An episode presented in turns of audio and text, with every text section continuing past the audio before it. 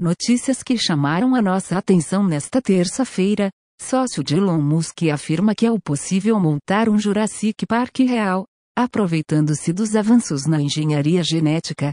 Max Odak, cofundador da Neuralink, afirmou que seria possível criar um parque de dinossauros como nos filmes.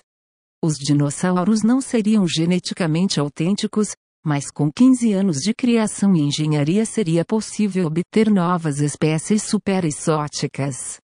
Odak argumenta que a biodiversidade é valiosa e questiona se não deveríamos criar intencionalmente novas espécies.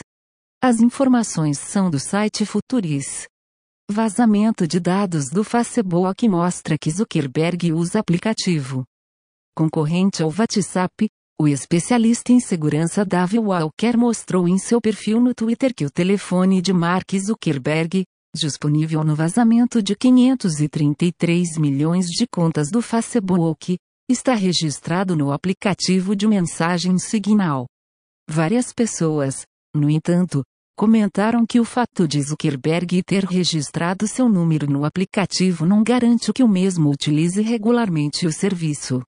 Lentes gravitacionais podem permitir internet galáctica.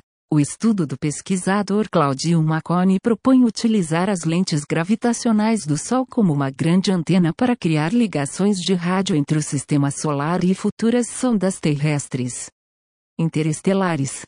Maconi estima que a largura de banda entre o Sol e uma estrela próxima, como Alpha Centauri, seria da ordem de kilobits por segundo, velocidade de internet de escada mas o suficiente para transmitir imagens e outros dados úteis. As informações são do site Universo Todai. Funcionários da fábrica de smartphones da LG no Brasil estão em greve. 400 dos 1 mil empregos na unidade de Taubaté, SP, devem ser atingidos após a companhia anunciar ontem que vai desativar sua divisão de celulares em todo o mundo. A fábrica também produz os monitores da marca, que não devem ser afetados pela decisão. As informações são do portal G1. Dispositivos.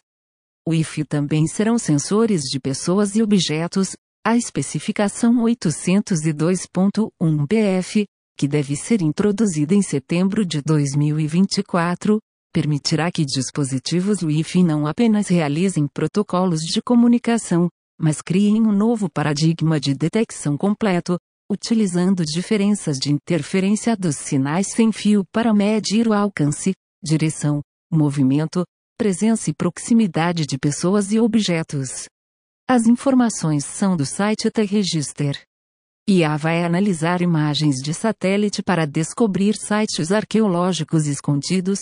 Os pesquisadores do Centro de Tecnologia do Patrimônio Cultural de Veneza utilizarão inteligência artificial para rastrear a presença ancestral de humanos, revelando vestígios ocultos mínimos ou imperceptíveis na vegetação e no solo.